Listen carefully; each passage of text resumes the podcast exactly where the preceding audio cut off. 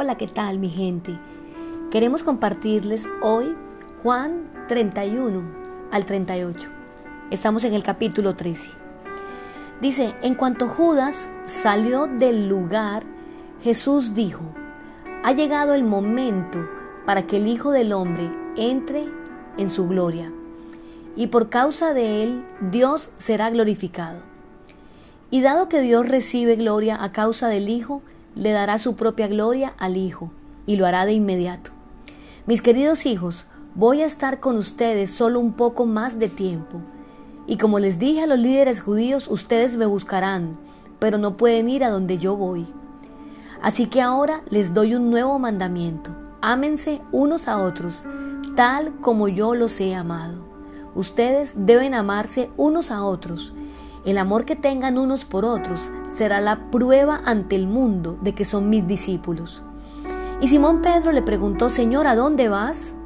Y Jesús contestó, Ahora no puedes venir conmigo, pero me seguirás después.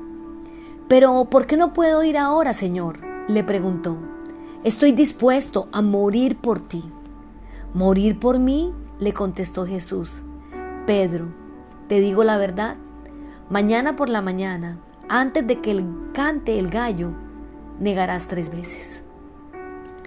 Bien, los versículos de hoy abordan una conversación tan íntima de Jesús con los discípulos en el aposento alto.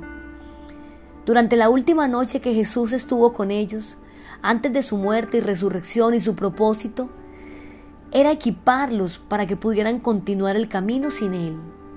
Casi que estaba leyendo su testamento o tal vez su epitafio, pues trataba de dejar un sello en el corazón de sus amigos, de aquellos que habían sido su familia en la tierra, de quienes estuvieron a su lado en los momentos explosivos de milagros, también en los momentos de redención, en algunas ocasiones hasta paralizantes de tanto perdón.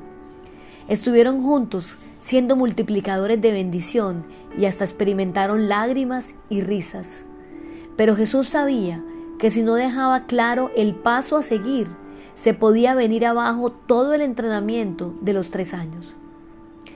Y sus últimas enseñanzas no estuvieron enfocadas a cómo seguir avanzando en el Evangelio o cómo seguir sanando enfermos, sino en cómo ser representantes de Él, cómo continuar con su legado, cómo tener su ADN de forma permanente y que éste sea tan evidente que la gente alrededor pueda decir efectivamente son seguidores de Jesús. Esa noche Jesús habló del amor más de 20 veces y en tres ocasiones dio el mandato de amarse unos a otros. Evidentemente Jesús no solo pensaba en sus once apóstoles fieles que se hallaban con él en el momento, sino también en todos los demás que posteriormente aceptaríamos el cristianismo verdadero y seguirle a él. Sé que a veces decir amarnos los unos a los otros incomoda, pero ten en cuenta que la misma noche Jesús también habló mucho en cuanto a la unidad. Dijo a sus discípulos, permanezcan en unión conmigo. Oró para que todos sus seguidores fueran uno y añadió, así como tú, Padre, estás en unión conmigo y yo estoy en unión contigo, que ellos también estén en unión con nosotros. En este contexto les mandó que tuvieran amor entre sí, de modo que el amor de ellos no se expresaría únicamente a algunos amigos íntimos. Jesús dice, un mandamiento nuevo, pero ¿qué tiene de nuevo amarse los unos a los otros si eso está dicho desde el Antiguo Testamento? Y la clave está cuando Jesús nos dice, tal como yo los he amado. Y esa clase de amor es diferente. Es un amor sacrificial, un amor que abraza a un traidor, que confronta a un orgulloso, que acaricia a los más débiles, que soporta a los que no quieren andar. El mandato de amarse unos a otros, como Jesús dijo, no era nuevo porque fuera el más reciente de la ley mosaica, sino debido al grado al que tenían que expresarse el amor. Jesús explicó que tenían que amarse unos a otros, así como Él los había amado. El amor de Él a sus discípulos era fuerte, constante, era un amor abnegado. Lo demostró haciendo más que simplemente unas cuantas obras buenas por ellos. Los alimentó espiritualmente y cuando fue necesario atendió sus necesidades físicas. Además, como prueba de amor supremo, entregó la vida por ellos y por ti y por mí.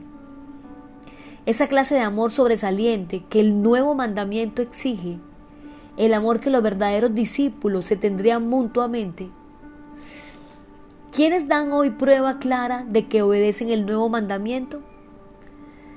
Pues bien, en el capítulo de Juan 13, desde el capítulo, desde versículo 1, vemos que Jesús experimenta emociones diversas al estar rodeado de varias personas, pero especialmente de dos personas que lo traicionan. Judas, que lo entrega, y Pedro, que lo niega. Sin embargo, el corazón de, de estos dos discípulos están dirigidos de forma diferente. Judas desde siempre tuvo como primer amor al dinero, a pesar de que Jesús le dio muchas oportunidades de cambiar. Lo trató como un discípulo más, lo sentó en la mesa con él, hasta le confió la bolsa de dinero. Sin embargo, el caso de Pedro es distinto. Había dentro de él un corazón impetuoso, que se sentía muy firme frente a su amor y fuerza por Jesús. En el devocional de ayer veíamos que Jesús lavó los pies de todos, incluyendo a Judas y a Pedro. Pero Pedro, Pedro no quería dejarse lavar los pies porque sentía tal amor por Jesús que no quería verlo rebajado ante él. Y hoy está también afirmando que moriría por él. No es que Pedro hubiese preparado el discurso de conveniencia o para quedar bien ante el maestro y los demás discípulos. Él lo dijo porque en su corazón él estaba convencido de que no fallaría. Pero todos sabemos el final del resto de la historia. Negó a Jesús ante las circunstancias amenazantes y determinantes del momento. Sin embargo, el Señor dice que así como Él los amó a todos, sin importar sus personalidades, la diversidad de sus pensamientos, historias y todo el contenido que hay dentro de las personas, así también nos pide que nos amemos unos a otros. Esa clase de amor que comienza y termina hasta las últimas consecuencias, como lo hizo Jesús en la cruz. Escucha esto, el amor que tengan unos por otros será la prueba ante el mundo de que son mis discípulos. Amor es una acción determinada de edificar, levantar, servir, perdonar, soltar, dejar pasar. Y dice, esa será la evidencia de que son mis seguidores. Será la forma en que todos verán que son mis discípulos. ¿Cómo se manifestaría tal amor? ¿Qué haría tan característico, tan diferente su amor mutuo de modo que todos pudieran ver en ellos la prueba clara del verdadero cristianismo? Y no se les reconoce porque vistan de una manera peculiar o porque tengan costumbres extrañas, sino por el apego fuerte y afectuoso que se tienen entre sí. Tienen fama de mostrarse un amor que sobrepasa las diferencias raciales, las fronteras y la cultura. Se les conoce por negarse a luchar unos contra otros, aún en medio de un partido de fútbol. Lo que ha impresionado a otros es la manera como se disfrutan, se ayudan, se ríen, aún en momentos difíciles. Como cuando ocurre desastres naturales o hay una calamidad en algunos de los miembros de comunidad de fe. Personas que se mantienen íntegras en el amor y en la ayuda que están dispuestos a aguantar dificultades o a encarar el peligro para ayudar a sus hermanos. Están incluso dispuestos a morir unos por otros en un mundo cada vez más egoísta. Es un amor que se manifiesta de manera singular. Pregunto, ¿cuándo fue la última vez que pusiste de tu parte para fluir en unidad con la gente de tu comunidad? ¿Hay algo que puedas hacer hoy que favorezca la unidad o mostrarle amor a alguien? Ora conmigo y dile, Jesús, enséñame a vivir en unidad. Quiero ser de bendición y recibir bendición en la familia de la fe. En el nombre de Jesús. Amén. Bien, si llegaste hasta el final, queremos darte gracias. Queremos invitarte a que nos acompañes en nuestro campus. Estamos ubicados en la vía principal salida a Chigorodó antes de llegar a Coca-Cola. También puedes buscarnos en nuestras redes sociales como Comunife Urabá. Dios te bendiga. Chao, chao.